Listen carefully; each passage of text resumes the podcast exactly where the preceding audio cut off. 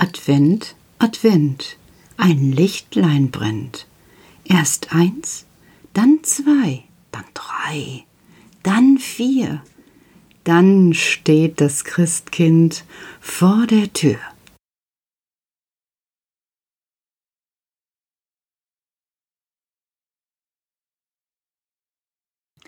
Gestern brannte die erste Kerze an meinem Adventkranz. Und du und du und du, ihr hattet wahrscheinlich auch eine angezündet. Das Licht, das leuchtet so schön in der Dunkelheit. Es ist so goldig zu sehen, jedenfalls bei meiner Kerze. Also wenn ich so davor sitze und die Augen so ein bisschen zumache, dann sieht es aus, als würde sich der Lichtschein mehr und mehr ausweiten. Ja, und dann habe ich auch einen Keks geknabbert, den ich morgens gebacken habe und habe Musik gehört, die mir gefällt und ich habe selber gesungen. Darf man ja in der eigenen Wohnung kann man singen so laut wie man will, so dass die Nachbarn sich nicht gestört fühlen. Habe ich geschafft. Habe ich gesungen. Ja, und heute, heute ist Montag und ich erinnere mich noch so gerne daran, wie gestern der Karl von seinen Schwestern erzählt hat. Ach, sind die süß. Das finde ich ja zuckersüß. Also Cornelia, Bulli und Puppa, Gisela, Ulla und Loli. Ach, ist das süß. Das hat mir gut gefallen. Könnte ich doch einmal die kleinen Schwestern sehen. Aber heute ist auch schon wieder vorbei mit Träumerei, denn heute bin ich arbeiten und weil gestern Wochenende war, ist natürlich was liegen geblieben und ich bleibe einfach länger im Kindergarten sitzen. Dann ist die Ruhe und ich kann arbeiten. Ja, also fange ich an und baue den PC auf und, und mache dies und das und auf einmal denke ich, was ist das denn für ein komisches Geräusch und springe auf und denke, ja, er ist wieder da, der kleine Wicht wird jetzt gleich wieder diese Tür öffnen, die ich allein überhaupt nicht zu öffnen vermag.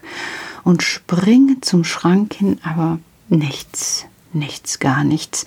Und mein Blick geht dann zum Gemino, wo er doch gestern herumzappelte, aber dort liegen nur die Poolnudeln.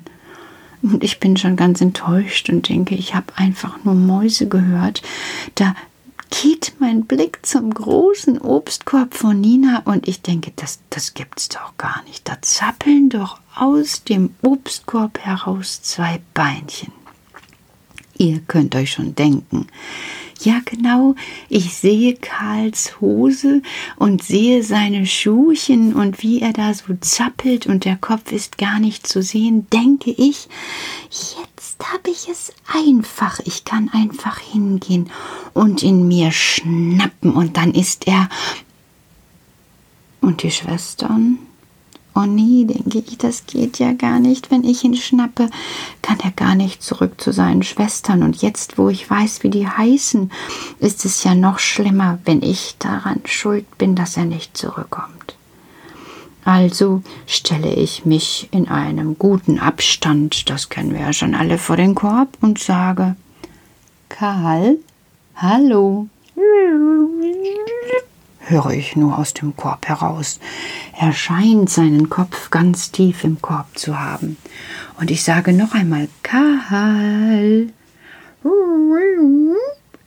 Und im nächsten Moment hebt sich der Deckel und der ganze Po schlupft heraus und der Karl hinterher. Zack, steht er neben dem Korb. Hallo Petra, Guten Abend, Karl. Du sag mal, was machst du denn in Ninas Obstkorb? Kannst du dir das nicht denken? Ich? Wieso, was soll ich mir denn denken? Ja, weshalb geht denn jemand in einen Obstkorb? Überleg doch mal, bist du wirklich so dumm? Ähm, hm, ja, also bei uns, bei uns geht die Nina daran, um das Obst für die Gruppen zu verteilen. Ja, und weiter? Ach Karl, sage ich, du hast Hunger. Ja, natürlich, antwortet er mir.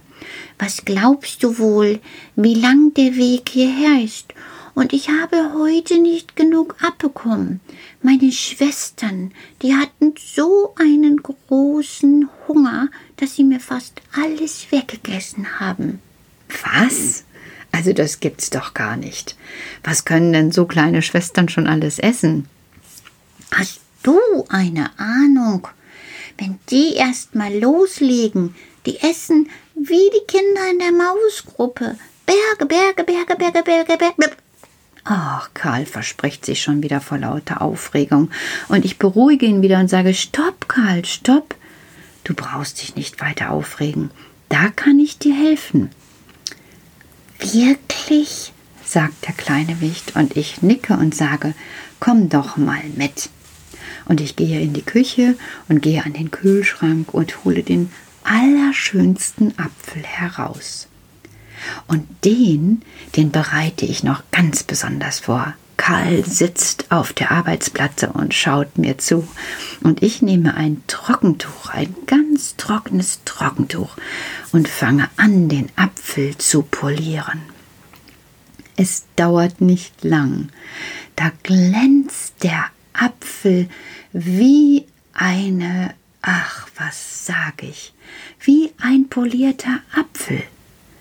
Karl lächelt mich freudig an.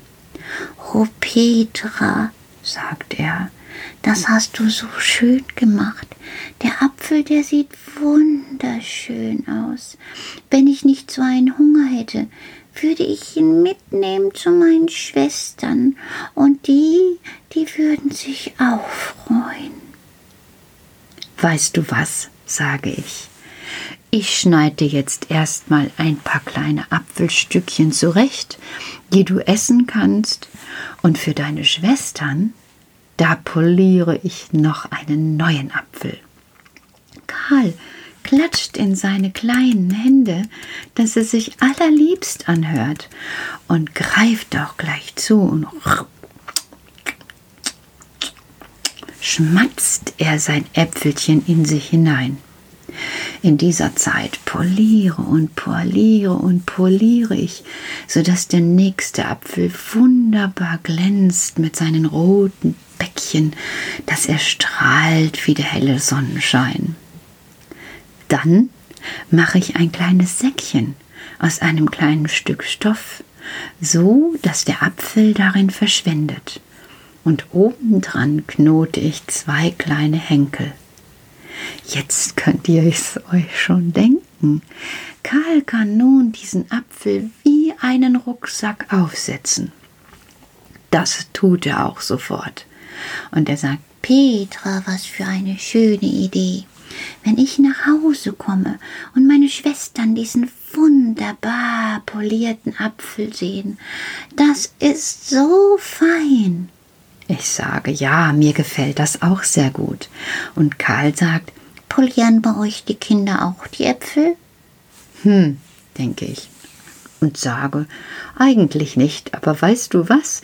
Jetzt in der Weihnachtszeit, wenn wir rote Äpfel haben, sollen die mal ruhig ein Tüchlein nehmen und die polieren. Das sieht bestimmt allerliebst aus.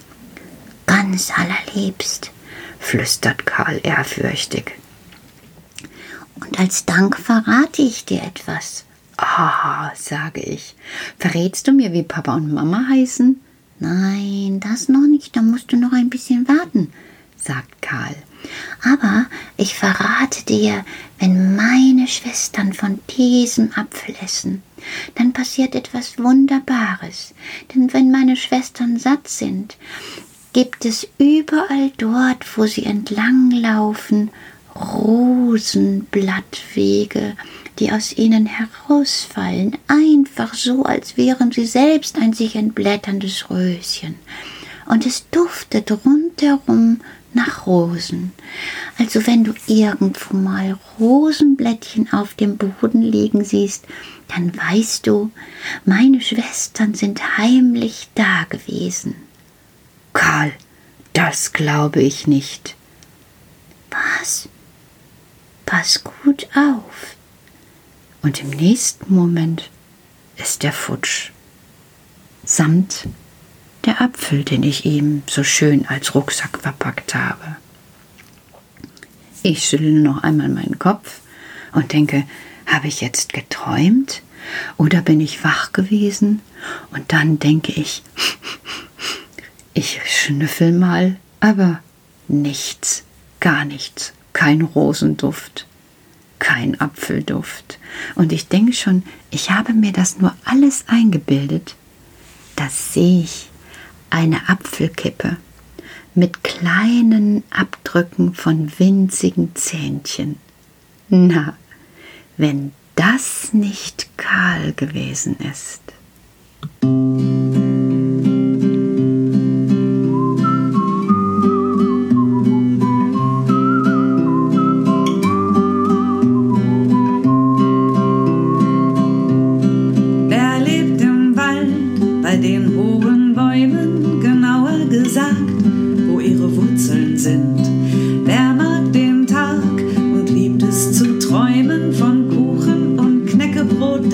Next.